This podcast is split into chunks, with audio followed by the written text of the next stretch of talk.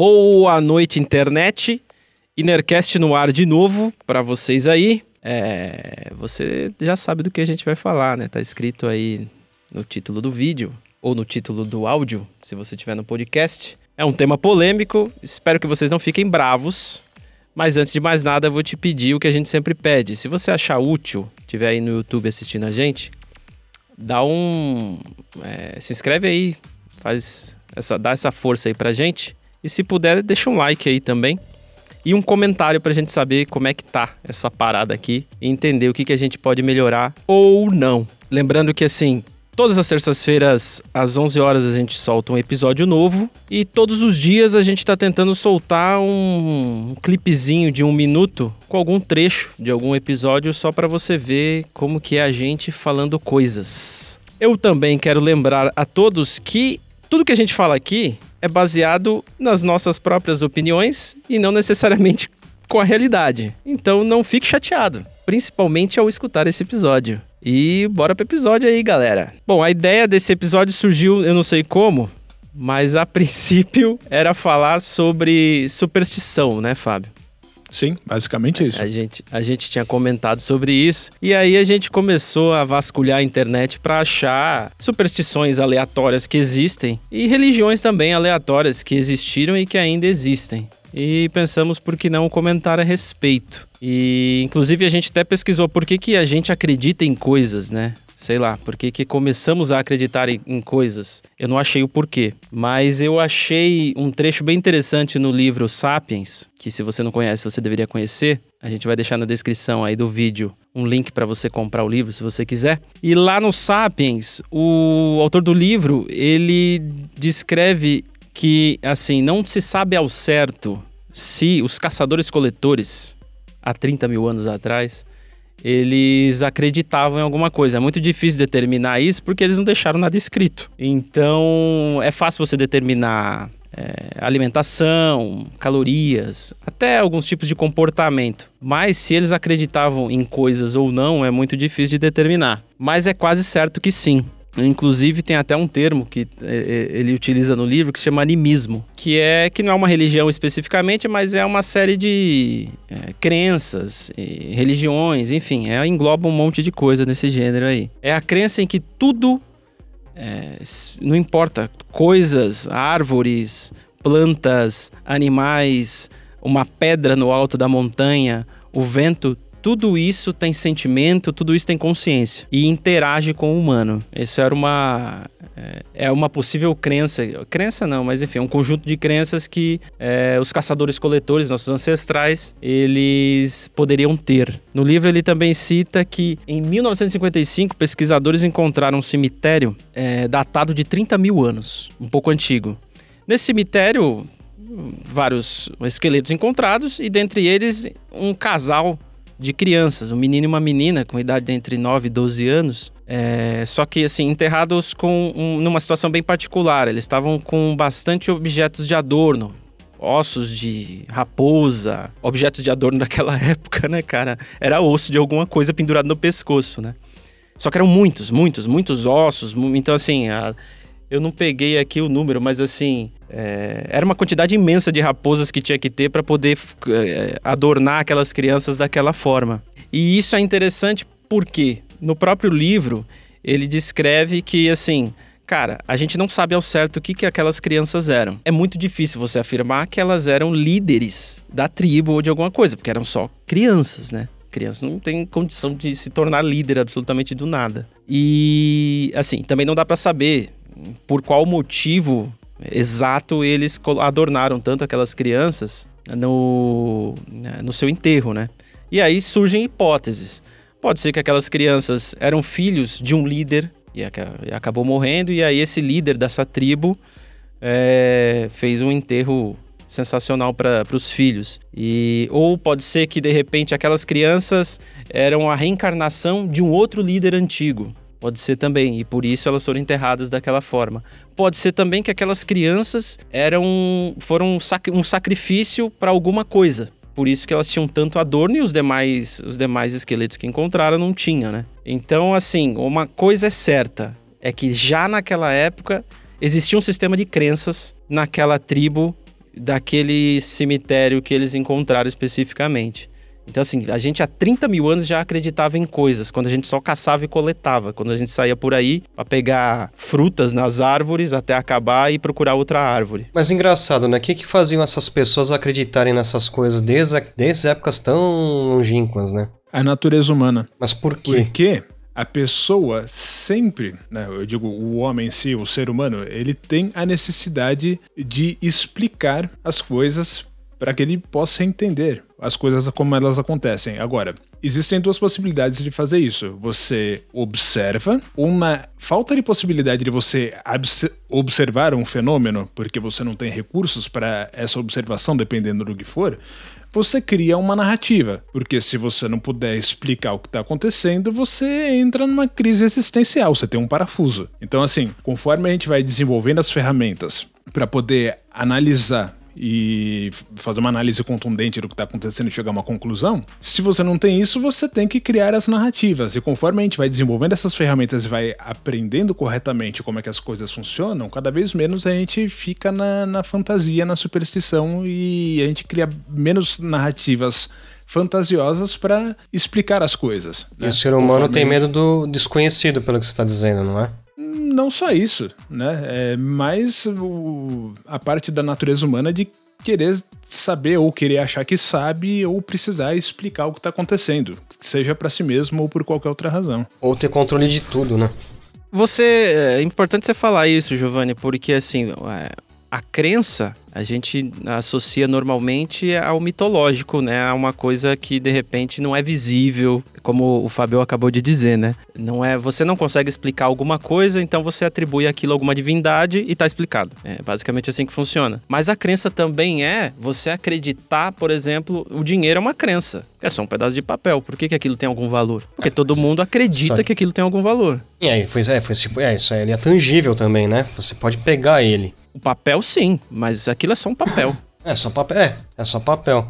Então, assim, eu acho que a crença para o ser humano em si, ela foi importante é, para a gente poder dar passos na evolução nesse sentido, assim, de que você consegue. É, a gente acabou de citar o cemitério que tinham duas crianças que estavam enterradas de forma diferente, né? Por algum motivo que a gente não sabe, mas era alguma crença que eles tinham. Aquela crença reunia aquela tribo em prol de algum objetivo. Seja ele sobreviver, seja ele qualquer, mas reunia aquela tribo em prol de algum objetivo. Então, é, eu imagino que isso tenha ajudado a, a manter a espécie, né?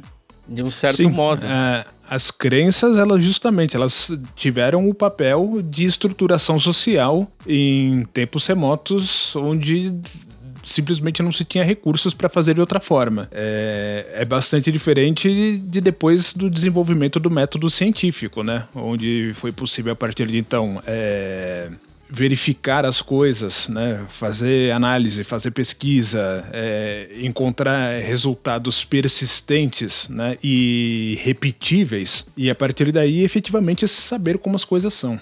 É, o que é muito bom, né? Quando é comprovado cientificamente, chega até a ser um alívio. Pô, que bom que a gente sabe isso daqui para poder tratar ou fazer alguma coisa, né? Com isso, né? Ensinar também, conduzir processos e tudo mais, né? É porque assim, a gente é, no próprio no livro do no Sapiens, o Yuval Harari, ele te pega, ele te pega pela mão e vai te conduzindo na história, vai te explicando. É um livro bem legal de ler. E aí quando chega nessa parte que você fala de crenças e automaticamente quando eu tava lendo, eu pensei, eu sempre pensei em divindades. Ele falando de crença e eu pensando em divindades. E aí é que ele te pega de surpresa e te fala assim, então, eu tô falando de crenças aqui, amigão. Então, sistema político é crença. Sim. Você acredita que existe é, a democracia é uma crença. Isso nada, nada disso de fato precisa existir. Bom, enfim, precisa pra gente poder estar tá vivo, né? Assim, não, mas não é, inter é, inter é, interessante mencionar dessa forma, porque tem, tem gente que associa a crença só a coisas assim, é, sobrenaturais e tudo mais, né? A própria convicções Isso, só.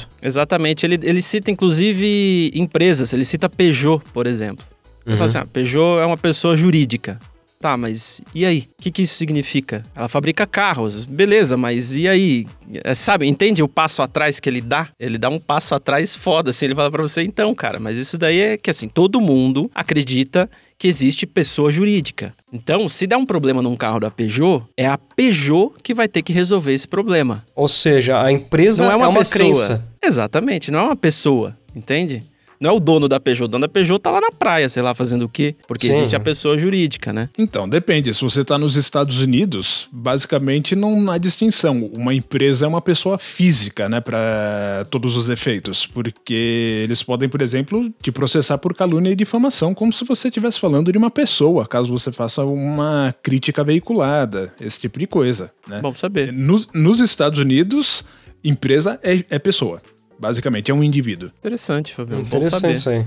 Eu separei aqui algumas, algumas crenças que eu encontrei na internet pra gente comentar. Eu não coloquei na pauta pra vocês não ver, só pra é, ter o efeito surpresa aí de vocês, só pra gente é, conversar a respeito, assim. Tem algumas coisas aleatórias, tá? Que eu fui achando na internet e pensei, puta, eu preciso falar isso aqui só pra ver a reação desses caras. E eu vou começar a falar agora, então se preparem. Vamos lá. A primeira que eu encontrei, uma das primeiras que eu achei, na verdade, se chama Cheondoísmo. Xeondoísmo. Xeondoísmo.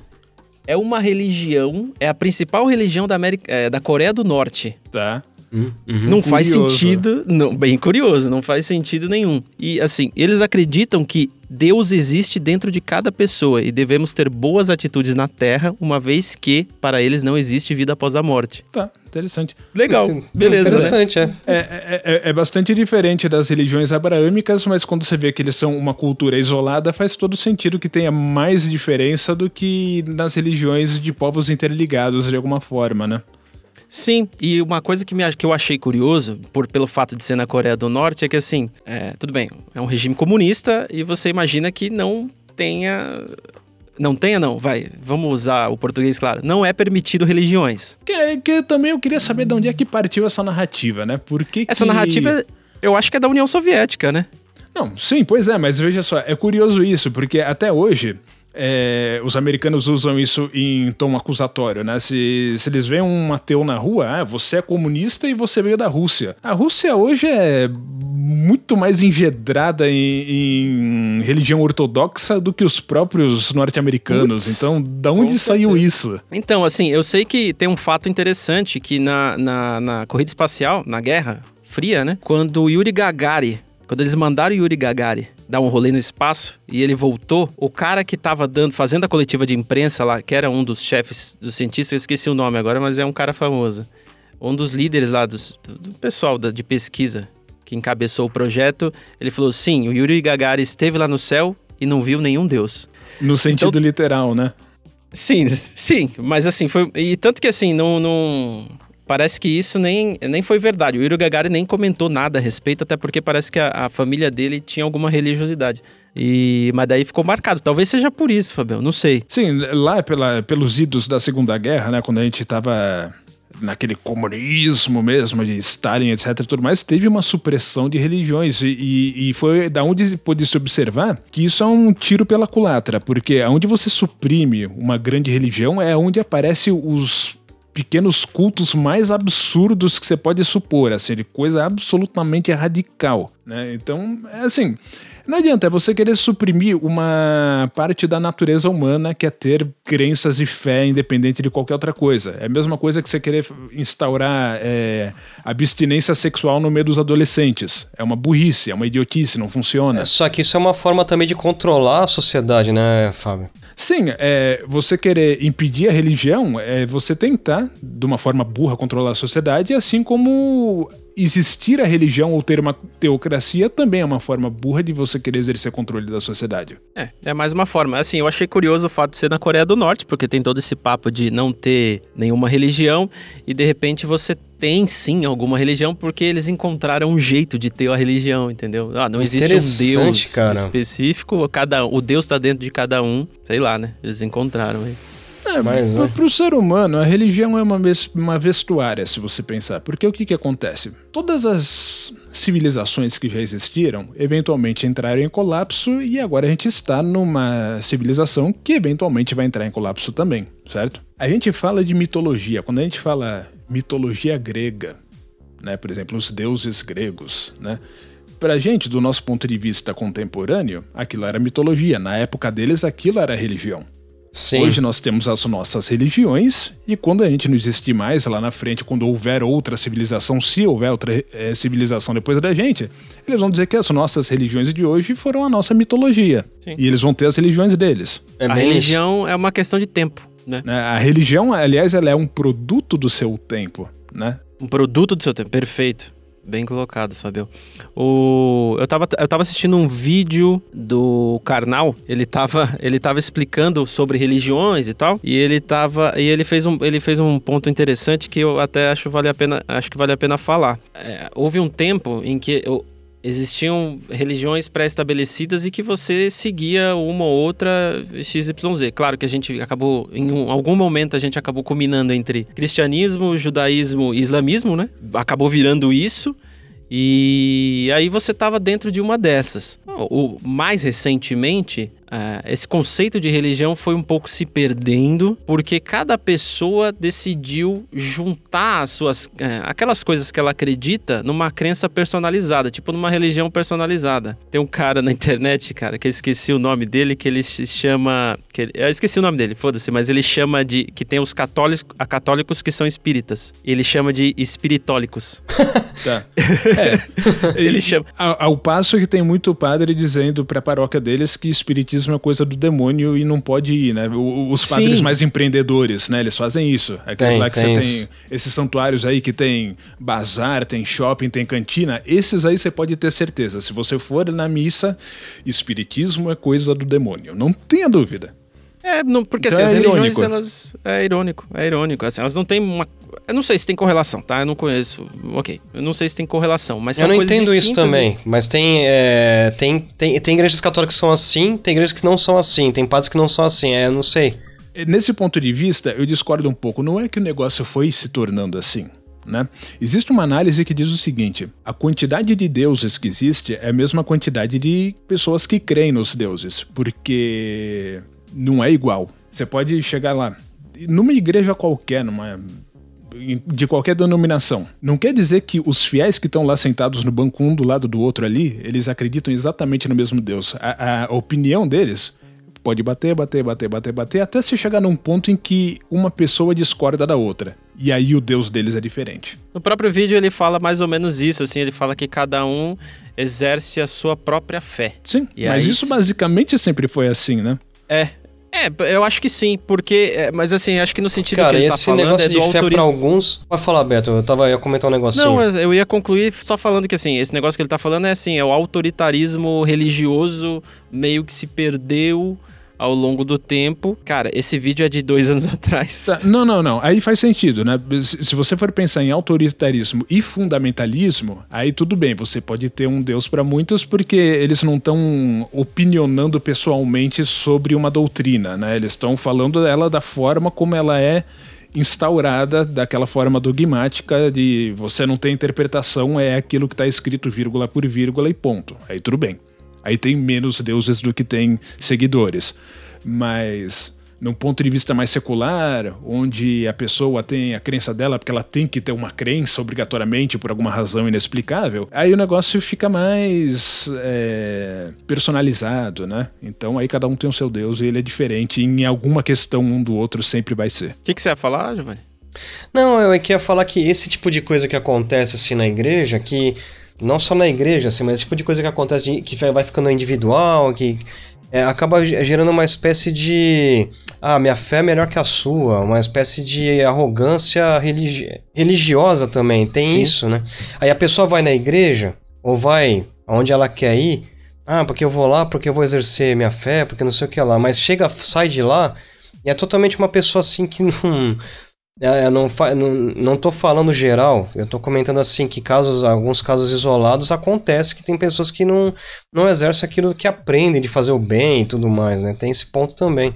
Mas acho que daí isso já é parte também da hipocrisia humana, né? É, tipo, é, cara... é inerente do ser humano, assim, ainda do ser humano, né? Isso, é, eu acho que é, é, aí é a hipocrisia humana e ela permeia todos os campos da vida do humano, a religião, é, seja lá onde for e onde ele estiver.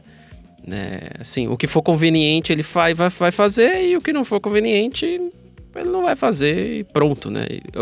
é lógico que eu me incluo nisso porque eu sou um ser humano, né? Sim, mas isso é, é na, na verdade, é muito mais contundente numa narrativa dogmática, porque a hipocrisia é inevitável, né? É Totalmente é diferente. inevitável e mais, e mais explícita, né? Bom, vamos continuar aqui, minha gente. Tem uma outra religião que eu vi aqui que se chama Azatru.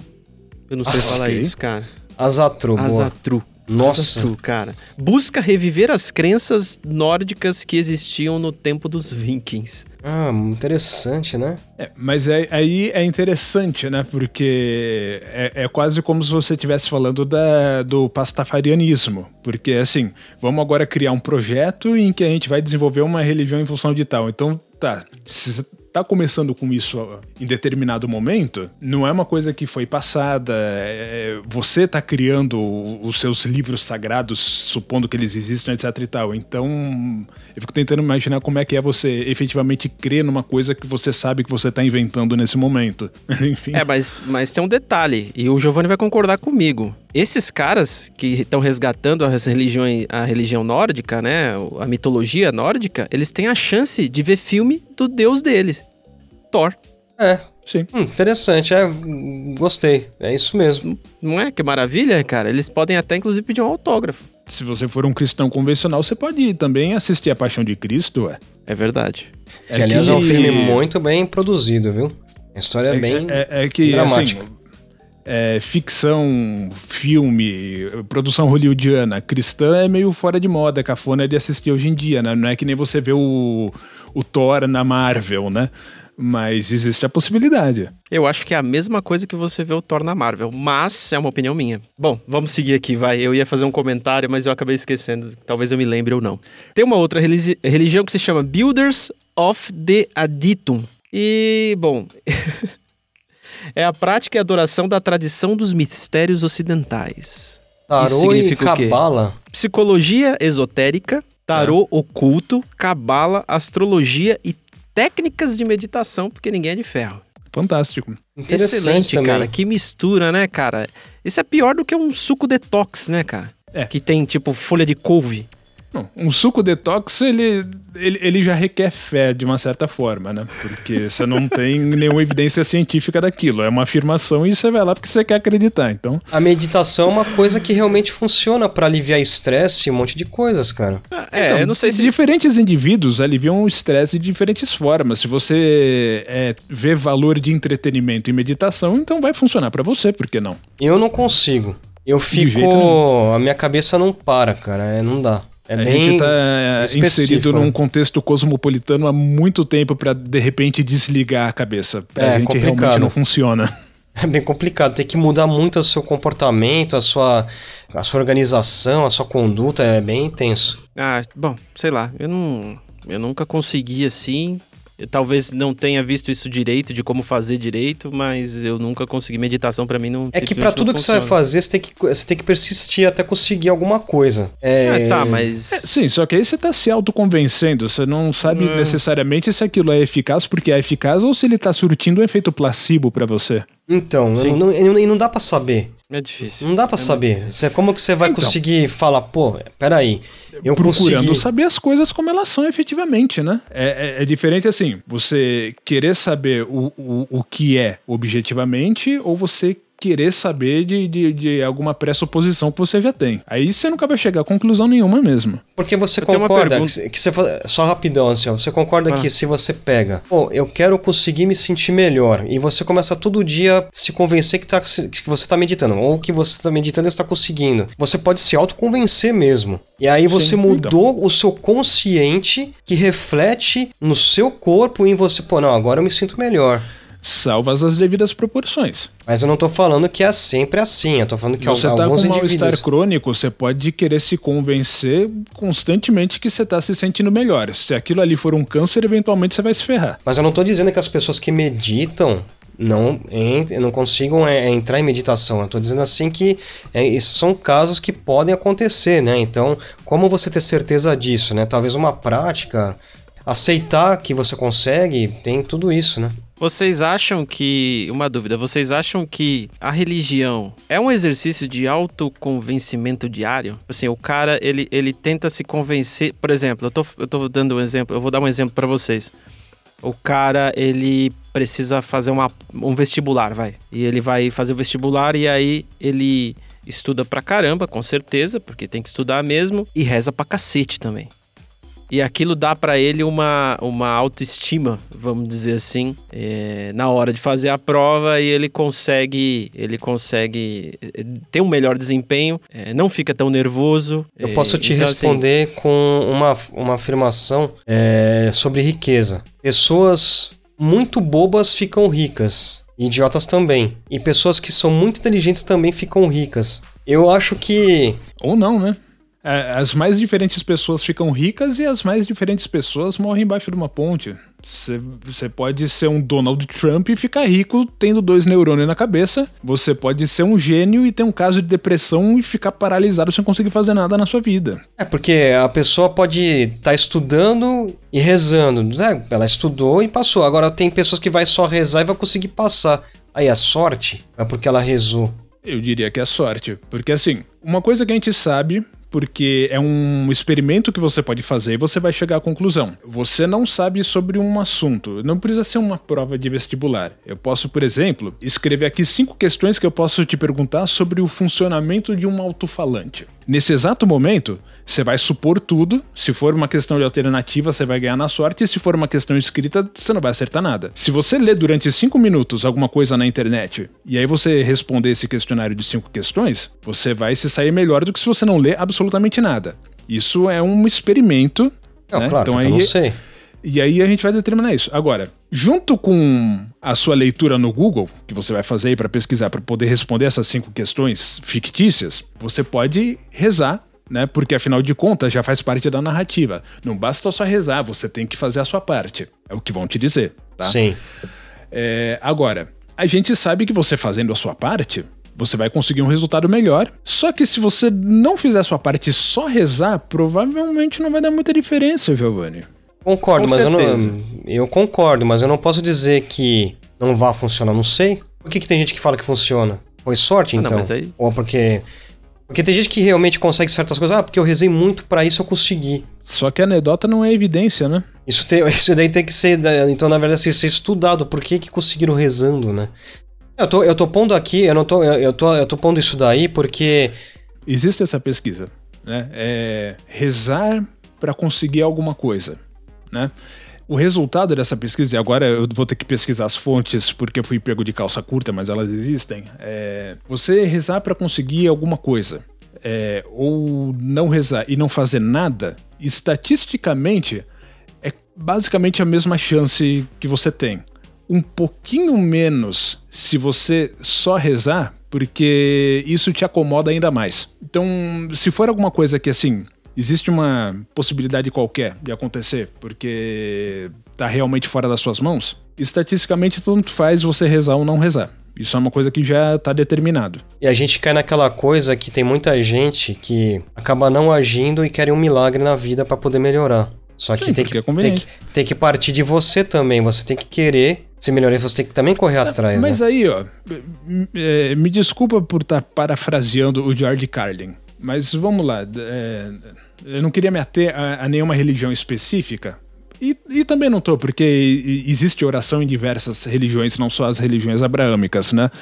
Mas vamos lá, ó. suponha que Deus tenha o plano dele, que ele planejou, antes de você nascer, antes de você existir, antes dele ter feito o mundo, e as coisas têm que correr de acordo com a vontade dele, certo? Se as coisas vão correr de acordo com a vontade dele, elas já vão correr de acordo com a vontade dele. A partir do momento que você está fazendo uma oração, você quer que alguma coisa seja modificada. Por que, que você quer se achar no direito de mudar um plano de Deus? Arrogância humana, né? Nesse ponto é arrogância. Então, agora, é interessante, porque a oração é uma coisa que é realizada apenas pelas pessoas que creem. Fica meio paradoxal isso, é contraditório. É contraditório, é, é, é contraditório. É porque você Mas- é que você comentando isso é como se nós estivéssemos já aqui predestinados a fazer tudo que a gente tá fazendo pelo plano dele. E não tem assim.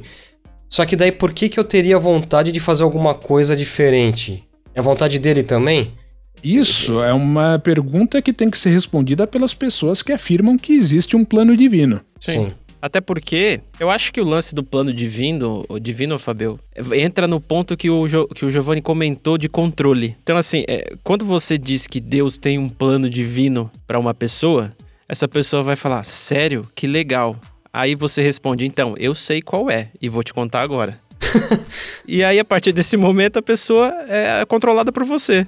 É, né, dependendo da denominação protestante, é mais ou menos assim que funciona. Sim. É, é, você tem milhares de profetas, de, de, de bispos de N religiões protestantes aí aqui no Brasil, né? Pra não precisar falar de outros países, que é basicamente assim que funciona, né? O cara, ele pegou o livro, ele leu e disse, ó, isso aqui quer dizer o seguinte. E vida que segue. Aí ele vai conseguindo seus seguidores e, evidentemente, uma remuneração. Infelizmente tem gente que consegue seguidores e faz todo mundo se suicidar tomando veneno, né? Sim, Os cultos norte-americanos, né? Sempre fantásticos. Complicado, Sim, tem né? um. Eu não sei se eu busquei aqui, eu não lembro o nome agora, mas tinha uma denominação é, protestante que o cara, o, o tal do Messias, pro- é, ele, ele preveu que Jesus ia voltar em 1970 e sei lá quando, num dia determinado dia X. Ele convenceu um monte de gente disso e essas pessoas foram todas pra casa dele no dia. Na casa, assim, se reuniram em algum lugar no dia. E aí o que, que aconteceu no dia? A hora passou, nada aconteceu. Ué, cara, que maluco. E aí a galera ficou revoltada. O que, que aconteceu com essas pessoas? O que, que elas fizeram? Pararam de acreditar? Não. Cada uma resolveu montar a sua denominação. E aí uma religião de um maluco virou 10. Ah, tá. Então você tá falando de um caso diferente. Tem o caso do Kool-Aid, que eu não sei se você conhece, que também é da década de 70, né? O pessoal não, não quis esperar pra ver se o mundo ia acabar ou não, já sabendo que ia acabar. Com certeza, sem dúvida alguma, o, o pessoal lá distribuiu os copinhos de Kool-Aid e a galera se envenenou mesmo, morreu todo sim, mundo. sim. Mas é, Tem mas é, cenas disso dos corpos, as pessoas deitadas assim Sim. na grama, mortas. Tem, É tem até série que fala sobre isso na Netflix. É, é, mas tem uma coisa ali que vocês estão falando uma parada que, assim, por mais que você entre numa religião, numa crença que você se identifica, a pessoa tem que ter um bom senso de também discernir certas coisas, pra não. Que nem aconteceu com essas pessoas aqui. Pô, isso é uma fatalidade, né, meu? A galera foi lá. Mas aí, ô Giovanni, eu te pergunto o seguinte: qual é a porcentagem de bom senso que a pessoa precisa ter? Porque se ela tiver bom senso demais, ela vai acabar não se inscrevendo em nada disso. Cara, é tu, alguma coisa que possa causar o mal pra você ou pra outrem. Eu acho que entra por aí. Olha, pode-se dizer que você viver a sua vida em função de uma coisa que você não sabe se é verdade ou não, ela é uma forma de causar um mal de um jeito ou de outro. Você, você nunca vai saber se é 100% verdade ou não. Você vai estar sempre buscando a verdade. A gente vai estar sempre aprimorando o nosso conhecimento e buscando Isso. a verdade. Isso, aprimorando. Mas- Você nunca vai saber 100%. Mas a- as hipóteses que podem ser sumariamente descartadas por não fazerem parte da narrativa da realidade, elas existem também. E elas podem ser descartadas. Não é necessário perder tempo com isso. A partir do momento que você passa muito tempo vivendo em função de uma ideia que não tem validade em função do que a gente já sabe, perante ao que a gente já sabe, aí você tá fazendo mal pra você mesmo. E você tá fazendo mal pras pessoas ao seu, em seu torno. É, sim. Você acaba ficando, digamos, inerte, né? Você podia estar agindo, né? Não, é, É que- compli- é complicado. É um negócio eu acho, eu acho bem complexo, viu, cara? Não, é muito complexo porque você lida com a- a- a- o interior de cada um. É, Principalmente se tratando de nós brasileiros, a gente nasceu num país puta cristão, né, cara? Como é que você vai chegar pra uma pessoa? eu- tô- vou dar um exemplo aqui bem, bem tosco, mas como é que você vai chegar pra um, pra um cara que mora na rua, que faz male-male uma refeição a cada dois dias? Esse cara vai se apoiar em quê, velho? Se não for uma crença, velho, ele simplesmente se joga na frente de um caminhão. Mas, entende? O- o- eu não quero defender, mas assim, existe um papel, a religião exerce um papel, inclusive social, que depois a gente pode até falar disso, mas existe um papel da, da fé é, no ser humano que, que faz ele seguir em frente apesar de tudo que vai acontecendo. Apesar dos pesares, né? Apesar dos pesares. Então o cara, ele já perdeu tudo na vida dele, ele tá morando na rua, ele tá ferrado, mas apesar de tudo ele segue porque aquilo faz parte do plano de Deus. Seja isso uma coisa boa ou não. Seja isso uma coisa boa ou não, mas aí quem determina é ele mesmo. E de né? certa Ou- forma a sociedade. Na verdade, é a sociedade, né? Que acaba determinando isso. Então, assim, existe um papel muito importante. A dúvida que fica. Como que é possível mostrar para as pessoas que assim, ó, galera, calma, você não precisa acreditar em nada, cara. Você precisa saber as coisas. É, o termo não é bem esse, Roberto. É, veja, não existe nenhum problema em acreditar. Né? É, porque assim, você acredita em várias coisas. Você acredita que você vai deitar e dormir e amanhã é outro dia. Faz sentido, estatisticamente, você acreditar nisso. Pelo fato de um fato ser comprovado, não quer dizer que você não acredita mais nele. Você acredita diferente de ter fé, né? Não, não, confunda as coisas. Não existe nada é, inerentemente negativo em você acreditar em algo, é, contanto que sejam pelas razões certas. A partir do momento que você tem fé em seja lá o que for, você está acreditando pela razão errada. A palavra é fé. Então, assim, como que você faz pra chegar numa pessoa e falar assim, cara, você não precisa ter fé. Você só precisa acordar de manhã, trabalhar, comprar comida, beber água, voltar pra casa e dormir. Eu acho que a pessoa tem que ter fé e não agir. é difícil? O que, que você acha, Giovanni? Não é difícil? É que esse lance de ter fé é o seguinte, cara. A pessoa, pra ela conseguir, por exemplo, se ela quer melhorar de vida, alguma coisa assim, ela primeiro ela tem que acreditar que ela consegue. Então isso daí já entra na questão de ter fé que ela consegue. Então ela- só que ela tem que ter a fé e agir. Ele acabou de falar o contrário, porque assim, acreditar é acreditar, ter fé é diferente. Só que ter fé também é- entra é, é- é uma, uma parada semelhante a acreditar, cara. A pessoa tem, pô, eu tenho fé que eu vou conseguir fazer essa parada. Veja, Giovanni. é, E aí eu vou fé- fazer. Ter fé não é similar, é- não é similar a acreditar. Acreditar é uma coisa que acontece porque a gente acredita em muitas coisas. Todo mundo. Não importa quem. O, o- o mais cético dos céticos, ele acredita em alguma coisa, a não ser que ele seja um completo negacionista, que é a posição mais imbecil que alguém pode ter. A fé, Entendi, é incondicional. Sim, tá, então a entendi. fé é uma razão para acreditar. Ela não, ela não é paralela ao acreditar. Ela é uma razão para acreditar. Ela é uma razão ruim para se acreditar em algo. Tá? Bem. Você tem outras razões no qual você vai ou não acreditar em uma afirmação, tá? Existem razões boas, existem razões ruins. A fé é uma razão ruim, tá? Só que as- quando, você, quando você fala assim, esse exemplo que você deu agora, é, a pessoa precisa ter fé que ela pode vencer na vida. Ela pode acreditar que ela pode vencer na vida por outras razões que não fé. Né? Se ela tem uma razão assim, olha, eu estudei, eu sei das possibilidades, eu sei do mercado, é, eu sei aonde existe um algo em que eu possa me enquadrar aqui, eu conheço alguém que possa me indicar, eu vou lá e vou... Nada disso requer fé. A fé é o seguinte: é, olha, eu vou amanhã me candidatar à presidência da República porque eu tenho fé que eu vou ser eleito. Você não tem evidência nenhuma disso. Isso é fé. E isso não vai fazer nada por ninguém. Não, mas então, só que daí existe aquela fé irracional e existe a fé racional. É isso que eu Fé tava é querendo fé. dizer. A- Então, quando a gente ela- fala de fé, a fé é irracional por definição. Se o cara, se o cara acorda assim, não, eu tenho fé incondicional que eu vou vencer na vida, mas eu vou trabalhar pra isso. É a Mas racional. você não acha, Giovanni, que isso é uma contradição? Porque assim, se você tem fé que vai vencer na vida, talvez você não precisasse levantar pra trabalhar. Só era só ficar esperando o vencer chegar. Não, por quê? Porque, eu uma- porque eu sei que eu tenho que batalhar também. né? As coisas não caem do céu, né? Salvo pra alguns. Mas não cai do céu, cara. Então, se a gente determinou que você, que você tem uma probabilidade estatística melhor de conseguir fazer alguma coisa, correndo atrás e fazendo, e não, aí a fé ela se torna desnecessária, né? Tipo, tudo bem, você tem que fazer a sua parte, mas você tá fazendo 100%. Só que, da, só que dela só vira um termo, fé. Eu tenho fé realmente em condição que eu fazer. Eu- mas eu sei que eu tenho que trabalhar, mas eu tenho fé nesse, nisso em mim. É, eu acredito em mim, entendendo? É isso que eu tô querendo dizer. Porque tem gente que. Eu sei, eu sei que você tá falando ali da fé, que é, as pessoas querem um milagre e tal, não sei o quê. Mas tem aquela coisa que assim, eu acredito em mim, eu tenho fé que eu vou conseguir fazer. Então, só que é aquela coisa racional. Eu não tô sendo. Eu não tô viajando, não tô é, numa- pensando em alguma ideologia, alguma coisa que não. É, que assim, é simplesmente por pensar. Que vai cair pra Olha, mim.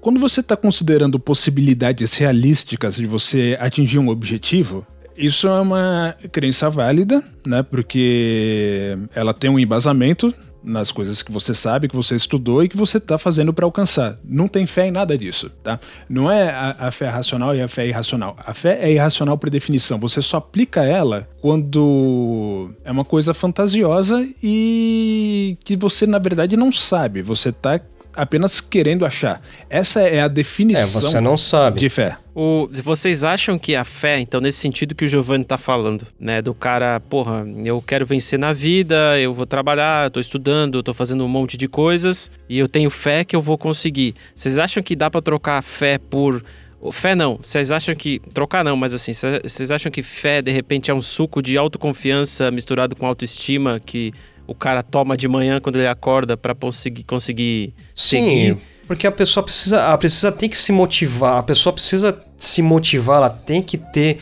ela tem que ter um alicerce, cara. E pode ser essa fé que eu tô falando. Então ela tem que ela tem que pegar e falar, não, porra, eu acredito nisso aí. Eu tenho certeza, eu vou batalhar e eu vou conseguir. Então ela bota isso na cabeça dela e ela vai conseguir. Pode demorar pode anos. Ser. Pode é, ser pela fé, mas pode não ser também. Tem muita gente que pode não fazer ser. coisas sem ser por fé. Sim, claro que tem. Eu acho, e eu, inclusive, inclusive, eu acho super válido, cara, a pessoa que ela é analítica, ela traça um plano, ela vai lá e batalha. Não precisa falar necessariamente que é a fé dela, só que ela teve um, ela teve, como que fala, quando a pessoa quer, ela tem uma motivação dentro dela. É, então é, essa tá. motivação dentro dela é a fé dela, entende? Hum, não.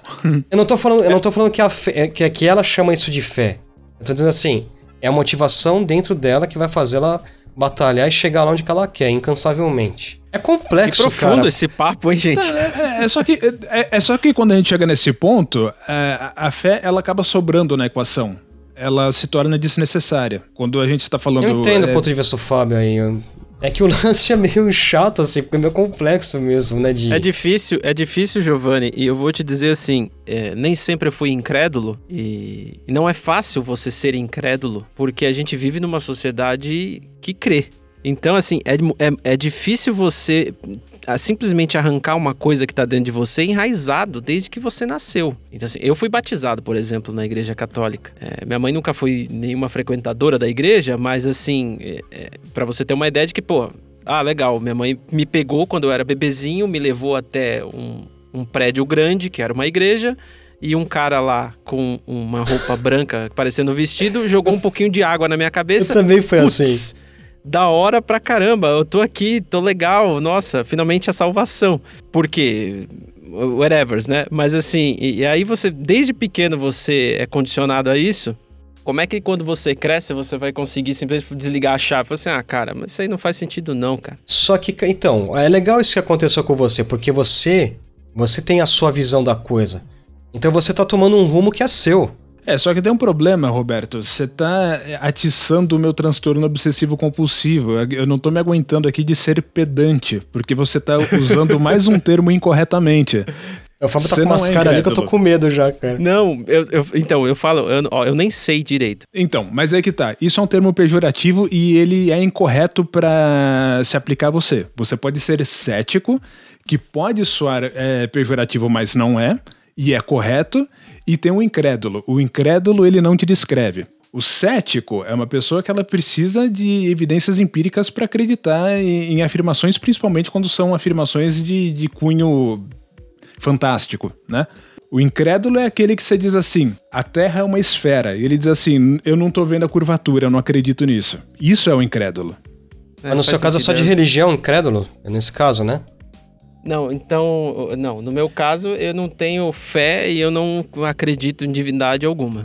É, é que aí Sim. que tá, né? A, a definição em si é falha, né? É, é, é onde eu começo a me apoiar mais nesses termos no inglês do que no português, porque aqui até isso é difícil, né? Saquei. Bom, vamos seguir ou vocês tem não, manda alguma... brasa.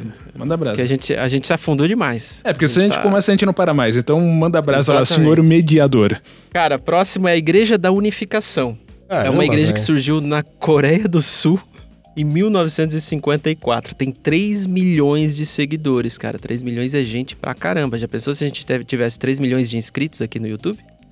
Poxa vida, né? Chegaremos lá Seria- com a ajuda do, do- do pessoal aí. A gente ia estar Você- com um transtorno psicológico já em função das críticas, né? Mas enfim. Eu, eu acho. E o Giovanni tem fé que a gente vai chegar. Vamos eu, lá. eu pedi apoio do pessoal, né? A Igreja da Unificação busca a salvação através da restauração de uma nova família verdadeira. E por isso eles promovem grandes casamentos coletivos. Interessante, né, cara? o que Parece é uma, uma, coisa grande antiga. família verdadeira? É, o que é uma grande família verdadeira? Boa pergunta. Cara, eu poderia ter. é, poderia ter essa informação aqui, eu poderia ter salvo isso, mas eu não salvei. Então fica a dúvida aí, né, cara? Talvez a grande família verdadeira, levando em consideração o Messias Salvador se chama Sun Myung Moon, é, seja uma família japonesa, né, cara? Japonesa. Não, ou japonesa não, coreana, Coreana. melhor dizendo. Olha, É, os problemas, né, cara? olha a generalização. Olha só, esse, não é esse- só isso, né? O Sun Myung Moon se mudou para os Estados Unidos em 1971, embora permanecesse cidadão da República da Coreia. Em 82, ele foi condenado nos Estados Unidos por incongruências nas declarações de imposto de renda federal. Ele cumpriu 13 meses Sério de que um líder religioso tava fraudando alguma coisa? Como? É incabível você pensar numa coisa dessa. Estranho, É, porque. não dá ele- pra generalizar, ele- né? Mas. Ele tava justamente tentando salvar a família verdadeira, né? Pois é, veja só que coisa. Bom, sigamos O aí. que, que é família verdadeira? É. É interessante. Vai, prossegue, Roberts. Isso é até difícil. Cara, com todos é difícil de falar, cara. Raelianismo. Raelianismo. Raelianismo, já ouvi falar. Não, não lembro agora os detalhes. Eu também já ouvi falar. Comentei no, eu comentei no grupo. Para os seguidores do Ra- Raelianismo, nós e todos os outros seres vivos fomos criados por alienígenas cientistas.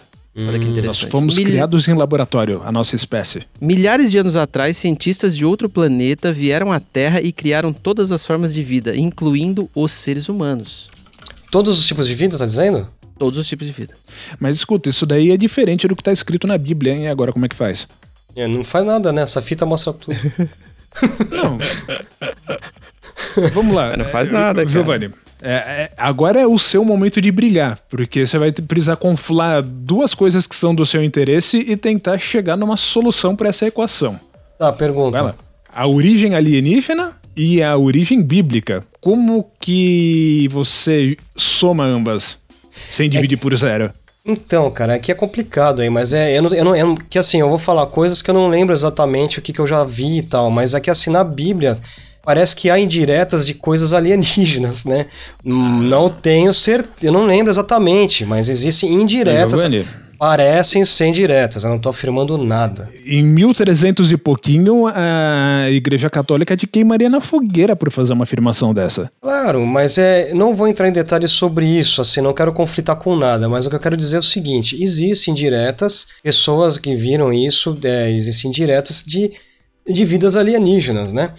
E assim, é estranho, eu pelo menos penso assim, eu acho muito interessante algo, o salto que há entre o chimpanzé e o ser humano, ali que tem, Darwin fala, né, do negócio, da evolução das espécies, eu acho curioso isso. Eu acho que a gente é bem diferente dos animais em muitos aspectos, principalmente na parte de inteligência. Sim, mas o ser humano ele é um animal. E não existe um salto entre o chimpanzé e o ser humano porque eles não estão na mesma linha evolutiva, eles estão paralelos. Eles têm um ancestral em comum. A gente Só não que- veio de chimpanzé. Só que não tem intermediário, né? Você não vê mais, não tem? Então eu acho. Você tem que imaginar como é, a gente é paralelo, a- é, entendeu? São galhos de uma árvore e a gente é mais um galho e o chimpanzé também e cada um foi para um lado. Mas é um salto muito grande. Por mais que Não- seja. Eu, Você continua usando a palavra salto. Não tem um salto. eu não vejo intermediário. Bom, é só, é só dando um, um parêntese aí, Giovanni. O Eric von Däniken, que é o maldito, que escreveu um livro na década de 70, eu acho, que se chama Eram os Deuses Astronautas. Ele é um, ele é católico, ele é um, ele é praticante inclusive. E em, em entrevistas já questionaram ele a res- cerca disso. Falaram assim, cara, mas peraí, alienígena ou a Bíblia? Ele é um arqueólogo é que também, é? escritor. E aí ele, ah, nessa altura do Cara, campeonato, o cara é que assim, ele é se o que ele você parar né? pra pensar, a Bíblia é um livro antigo, ela passou por várias mãos de vários homens, ela foi mudada. Não dá, não sei como tal. Mas assim, a história, tudo que, que nem aquela coisa, tudo que você vê, cara, você tem que cair pelo crivo do bom senso, mano. Então, eu vejo que tem coisas que a gente não sabe porque talvez esconderam da gente. Mas quem sou eu pra falar isso? São suposições, cara. Eu. Mas, Giovanni, se você não pode confiar em parte da Bíblia porque ela foi deturpada, Então, como é que você pode confiar em parte qualquer? E se você pode confiar em alguma parte, como é que você faz para determinar isso? Porque você simplesmente dizer é o bom senso, isso daí é o que dá origem a milhões de cristianismos diferentes para milhões de Não, cristãos. Se, a pessoa que lê a Bíblia tá, não tá errada em ler a Bíblia, tudo mais. Só que você, ah, eu por pessoa, eu acabo ligando alguns pontos. Eu pego, por exemplo, o que a gente tem no nosso planeta, aquela desenhos no deserto que só dá para ver do alto, essas coisas assim.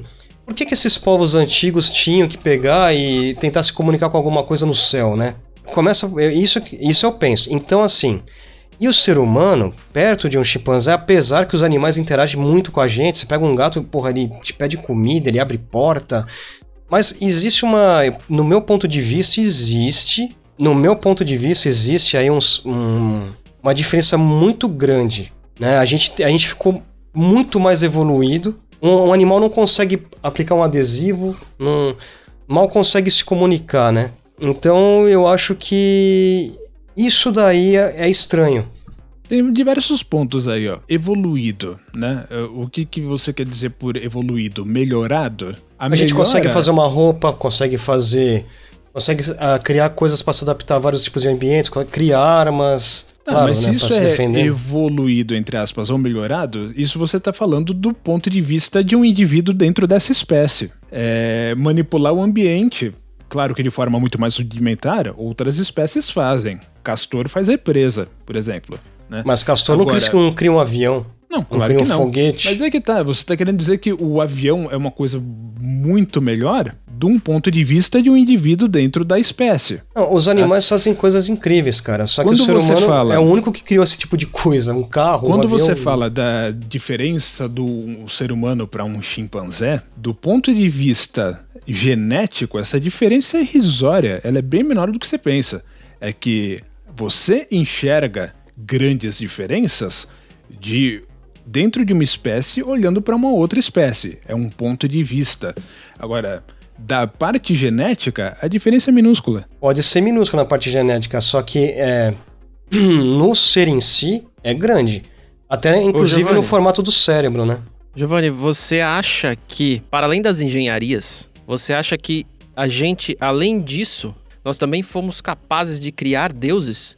Foi capaz de criar deuses para interagir com a sociedade, né? Essas coisas assim.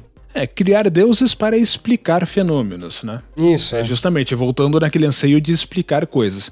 O que que acontece? Existem pessoas que acreditam em algum deus e existem pessoas que não acreditam em deus algum. Essas são os que a gente chama, eh, que a gente chama de ateus. Todo indivíduo na face da Terra, independente da crença que ele tiver, ele está muito mais próximo de ser um ateu do que de ser, vamos dizer assim, um crente universal das coisas. Porque existem milhares de deuses, é, foram concebidos milhares de deuses com o passar do tempo.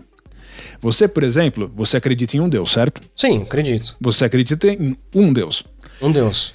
Dos milhares de deuses que a humanidade já concebeu na história, você não acredita em nenhum deles, só em um e não em nenhum dos outros certo?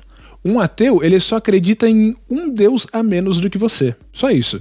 Então, estatisticamente, todo mundo, individualmente, está mais próximo de ser um ateu do que de ser um crente universal de todas as crenças. Né? Porque assim, as crenças elas são mutuamente exclusivas, elas explicam de formas diferentes as observações que o, o, a pessoa que crê fez, né? Para explicar, ah, o terremoto é porque Deus está bravo por causa da passeata gay. Isso é uma, é. Não, a gente dá risada, mas tem não, gente que sim, faz, é que, é afirma isso categoricamente, né? Sim, eu sei. Então, assim, quando a gente tem explicações diferentes para uma mesma observação, elas não podem estar todas corretas. Uma pode estar correta, dentre várias, ou talvez nenhuma delas. Talvez a explicação esteja em outro lugar.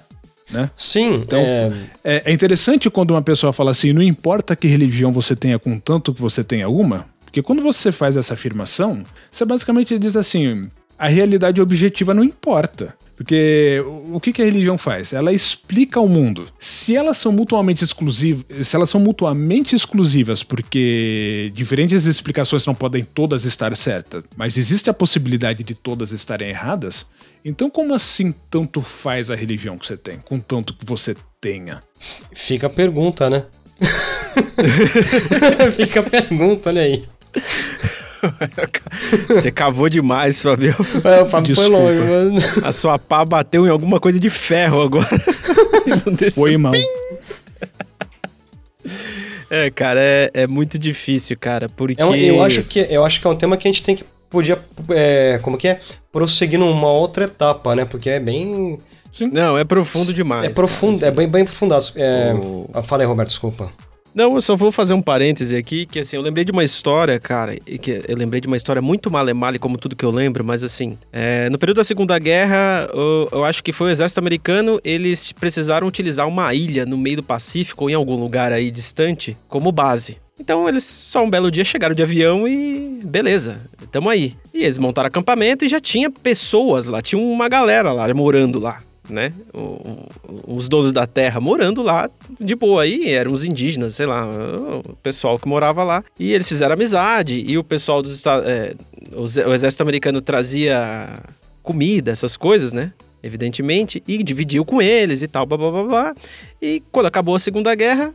Os caras foram embora, né? O exército foi embora e vida que segue deixou pra lá. Um belo dia, um cientista, ou um pesquisador, melhor dizendo, ficou sabendo. Ficou sab... Eu não sei se ele ficou sabendo, mas enfim, ele tava lá, ele encontrou essa ilha e decidiu é, realizar uma pesquisa nessa ilha para entender o que que tinha, blá, blá. Quando ele chegou lá, depois de vários anos que o exército esteve lá, o que que tinha lá? Os caras tinham inventado uma religião pro exército. Nossa. Então, eles, eles fizeram tipo o aviãozinho, tá ligado? Eles fizeram de graveto assim, e eles faziam cultos. Eles tinham inventado, porque, tipo, é uma galera que acabou de chegar do céu. Eu já ouvi falar disso daí. É até um pouco mais elaborado. Eles criaram uma torre, né, de, de tora de madeira, em que eles diariamente iam lá e, e imitavam aquele processo de supostamente falar num rádio para ver se ia descer o grande pássaro novamente, como aconteceu Isso. durante a guerra. Ex- excelente, Fábio. Que bom que você sabe dessa história pra você ah, aprimorar aí.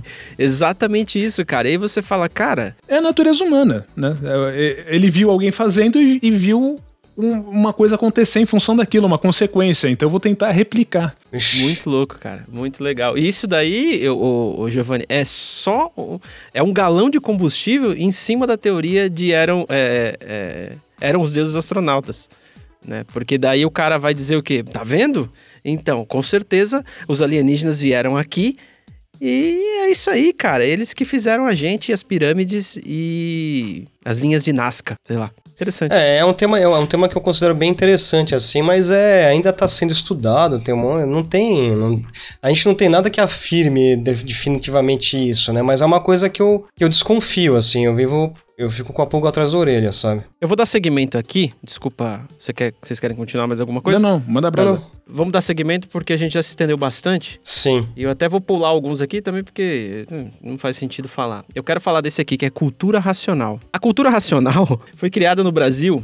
Olha que maravilha, nós temos a nossa. E ela busca entender o universo por meio do pensamento, imaginação e raciocínio. É Tá, muito importante a Não era melhor entender o universo fazendo pesquisa, experimento científico, etc e tudo mais, em vez de imaginar? Porque Então, imaginar porque tudo isso bem, dá mas... trabalho pra caralho, né? É interessante porque ele utiliza é, termos pseudocientíficos, que nem a cientologia, né? Que também não passa de uma religião. Sim, exatamente. E, a- e- e por que, que a cultura racional ficou famosa? Por causa de um cara chamado Tim Maia, velho. Tim Maia? O Tim Maia, cara, ele É, entrou ele- numa vibe. Ele entrou numa vibe numa época de. Alguém convenceu ele, não sei quem, do lance da cultura racional. E ele fez. Ele, se não me engano, ele produziu dois álbuns nessa vibe de cultura racional. É, ela é antiga, E- né, de 1930, cara. Não, é 70 e pouco. Ah, não, a religião? A religião É. acho que sim, mas os álbuns são de 70 e pouco. Sim. E é muito louco porque, assim, é considerado os melhores álbuns do Tim Maia. Por quê? Porque ele parou de usar drogas, parou de beber. Tipo, o cara, é- é- é- ele, ele sempre Ele sempre bebeu cara, né? muito, né, cara? E aí, quando ele entrou pra cultura racional, ele meio que falou: não, isso daí não tá certo, blá blá blá, e eu não quero mais. Inclusive, ele não deixava nem os músicos fumar nem nada. Não, não sei se fumar, mas beber não podia, não podia fazer nada, só tocar. E é considerado assim um dos melhores álbuns dele. Só que assim, é, é, a própria revista Rolling Stone uma vez elegeu como um dos três, cinco melhores álbuns de não sei o quê. E só que assim, é claro que a revista Rolling Stone vai eleger, porque eles estão avaliando a qualidade técnica do cara que o Tim Maia era muito foda. Só que eles não estão entendendo Regis. nada que o Tim Maia tá falando. E aqueles álbuns do Tim Maia são muito malucos, cara. Tem uma música de, sei lá, cinco minutos que ele fica a música inteira falando: leia o livro Universo em Desencanto, que é o livro dessa religião. E ele só fica falando isso, cara. Leia o livro Universo em desencanto. E rolando mó funk atrás da hora, assim. E é isso aí, cara. A cultura racional aí, se você puder, não pesquise a respeito, porque não vale a pena. Não, tem é, gente que pode Eu só não entendi essa equação matemática. É, por que necessariamente é, a sobriedade equivale a discos melhores, álbuns melhores produzidos? Hum. Então, é exatamente. É, isso daí é uma suposição. É uma, é uma hipótese que, porra, o cara fez um dos melhores discos quando ele não tava bebendo, então provavelmente. Sim, é, mas as drogas não faziam muito bem para ele. Tá, mas é um exemplo, né? Porque, por exemplo, alguém que descambou pra religião justamente por causa de droga, porque ele ficou tão louco que precisava fazer alguma coisa a respeito, né? Já que a gente tá falando o Rodox. Você prefere ele no Raimundos ou na carreira solo? Cara. Eu pensei nele também, só que a história dele é complicada, cara. Ele contou ali, é interessante. O que ele passou, né? Por que, que ele mudou. Eu, eu prefiro ele no Raimundos. Eu gostava dele no Raimundos, só que assim, o que é que ele explica, o Rodolfo, que ele, ele fala o seguinte, que, cara, ele tinha um problema, ele, ele, ele acabou melhorando desse problema. Eu não quero entrar, assim, em detalhes muito pessoais dele. E ele fala que depois disso que ele mudou, ele viu que existe ele entende que Deus, por exemplo, estava não só ajudando ele, mas as outras pessoas. E ele mudou. Daí o Raimundos não se enquadrava é, mais no estilo de vida que ele, que, que ele sentia que tinha que ter. Como ele se sente agora. Então foi. Tocou muito nele isso aí. E eu entendi perfeitamente. Eu, bem, o cara tá do bem, é bacana, beleza? Não, ele, ele contava como que ele era. Ele teve uma. Digamos que eles têm uma transformação que não foi ele que buscou, aconteceu com ele. Ele não estava buscando isso, mas ele estava num momento complicado da vida dele e acabou rolando. Daí ele ele mudou, ele resolveu. O Raimundos não, é, não, não era mais compatível, ele não se arrepende e tal, mas ele não era mais compatível com o que ele estava pensando, a cabeça Sim. dele. Sim, fantástico. Mas agora só voltando no exemplo, independente de tudo isso que você disse, né? É, quando a gente fala do conceito de drogas ou sobriedade versus um, um, output artístico, né? Você curte as músicas da carreira solo dele, Giovanni? Você fala do Raimundos, da carreira solo Não, do... não, não, do Rodolfo. Eu não ouvi, cara. Eu só eu escutei uma última que ele fez que eu achei legal. Não lembro o nome. Mas. Não, tudo bem, não vale a pena escutar mesmo. Eu não tenho nada contra, cara. Eu não acho ruim. Mas você sabe que é interessante isso que você falou, né, Giovanni? Porque assim, ele descobriu de repente que o Raimundos não fazia bem para ele. Não, não era mais é, compatível e... com o que ele sentia isso. depois para conduzir a vida dele. Ok, beleza. Aí mas é que ele voltou a falar uma... com o Digão, né? Isso, isso. Não, mas tem uma. Inclusive é do Digão que eu vou falar. O Digão tem uma entrevista dele que ele dá uma cutucada foda no Rodolfo. Que assim, o cara pergunta como que. Bom, todo repórter vai perguntar isso para eles, né? Porque é só isso que interessa, não importa a banda. Então perguntar ah, qual que é o lance do Rodolfo, blá blá blá, o cara saiu, não sei o que. Ele falou assim: ah, cara, o lance é que eu. Aí o, o Digão respondeu: Cara, o lance é que o cara, ele. Um belo dia chegou pra gente e falou que não ia fazer mais show e que tava indo embora da banda. E assim, foi de um dia para outro, não foi com uma antecedência que pudesse deixar a gente preparado. Aí, a, e, a, e, o argumento dele foi que o Raimundos não era mais compatível com aquilo que ele queria para a vida dele, que ele é, não achava certo continuar no Raimundos. Só que ele continua recebendo dinheiro das músicas, dos royalties e tudo. É, mas ele fez, né, cara? Ele aí você, aí, então, e o Digão deu essa cutucada e assim, e o repórter ficou até meio sem jeito, meio que pô, e aí a música nova, como é que tá? Sabe? Meio que desconversou, porque. É complicado, né? É, se você tá disposto a abdicar. Se você tá disposto, não. Se você encontrou um novo caminho, você quer abdicar das coisas que Entendi você o que você quer fez? falar. Sim, entendi. Por que, que você não deixa, deixa de receber os, os royalties e tal, né? Olha, É eu- eu, acho, não- eu acho que aquilo lá é coisa do demônio, eu não quero fazer mais. Como se coisa do demônio fosse ruim. Mas assim, acho que aquilo é coisa do demônio e não quero fazer mais. Beleza, então sabe o que você faz? Não recebe mais o dinheiro. É complicado pra Olha, caramba. eu acho cara. que o pastor dele deve estar contente de receber o dinheiro do demônio, viu? Porque o dízimo é importante, você sabe, né? Eu fico Tanto com uma que- dó de ver pessoas que mal ganham um salário direito e tem que pagar um dízimo. Entende que tem que pagar o dízimo. Cara, a pessoa que recebe menos que um salário mínimo não tem que pagar nada, cara. É, cara, mas é complicado porque a gente volta tudo que a gente já falou de crença, de fé, de a pessoa, autoestima, vai, não vai. É muito triste, cara. Roberto, eu acho que a Cara, gente se estendeu muito hoje, hein? A gente se estendeu bastante, esse episódio vai ficar comprido e difícil de editar, mas a vida é assim mesmo, vai fazer o quê? Eu agradeço tua paciência por ter escutado a gente até agora e espero que você não tenha, a gente não tenha te ofendido de nenhuma forma. O objetivo aqui não era esse, era só discutir as eh, religiões e mitos que o ser humano inventou e que existem por aí. E é isso aí, caras. Vamos para a dica cultural.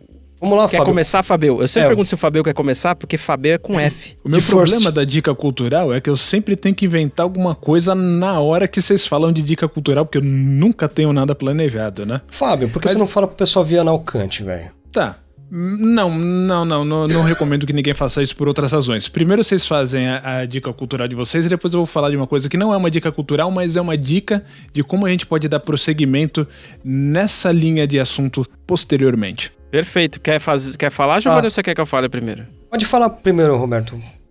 Tudo bem. A minha dica cultural é bem simples, é bem tranquila. É um documentário do Netflix que fala justamente desse que a gente comentou aqui, de crenças, de, de, de, de um messias, de um cara aparecer e conseguir fazer milhares de pessoas acreditar nele, que é o Wild Wild Country.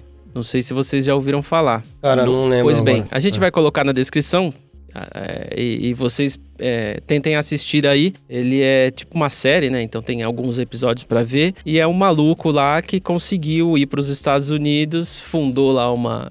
Uma religião dele lá, aliás, ele já tinha fundado a religião, aí ele foi para os Estados Unidos e ele comprou uma propriedade gigantesca lá. E dentro da propriedade dele era tipo outro país e ele queria fazer o que ele queria fazer. E a cidadezinha, e existe um conflito porque a cidadezinha próximo a essa, essa propriedade. E aí a galera começou a se incomodar muito, o pessoalzinho da cidade. Pô, esses malucos estão aqui, não sei o quê, eles estão fazendo um monte de coisa, tá construindo um monte de coisas. Evidentemente que ele, ele conseguia dinheiro das pessoas para fazer isso, né? E conseguia que as pessoas trabalhassem também para ele.